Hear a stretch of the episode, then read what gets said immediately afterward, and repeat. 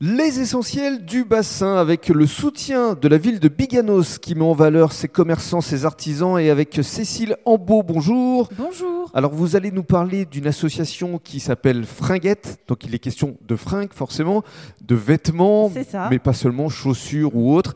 Il s'agit d'une association de réinsertion professionnelle. Mais dans le cadre de ce premier podcast, avant de nous expliquer son fonctionnement, parlez-nous de vous, de votre parcours et puis de l'histoire de Fringuette. Alors, Fringuette, et c'est une longue histoire puisque euh, elle a débuté en 1993. Donc, vous voyez, ça fait déjà euh, 27 quelques- ans. Voilà, exactement. Mhm. Nous avions fait un livre d'ailleurs pour nos 25 ans, mais euh, on va faire les cahiers de Fringuette euh, prochainement d'ailleurs.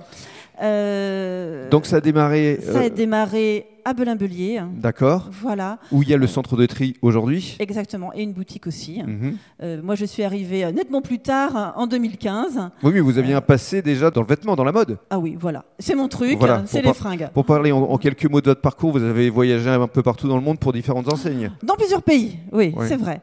Mais euh, je, je travaillais pour, euh, pour une grosse enseigne de prêt-à-porter, en effet, où euh, j'ai tout appris du métier de commerçant et aussi euh, de la mode. Donc l'objectif aujourd'hui, c'est de transmettre. Alors, qu'est-ce qui vous a conduit euh, à Fringuette Et euh, des changements de direction euh, personnelle, hein, Mhm. et puis euh, une rencontre avec Christine Roulet, euh, Qui est la directrice qui est la directrice, et qui m'a euh, contactée pour venir la rejoindre Mhm.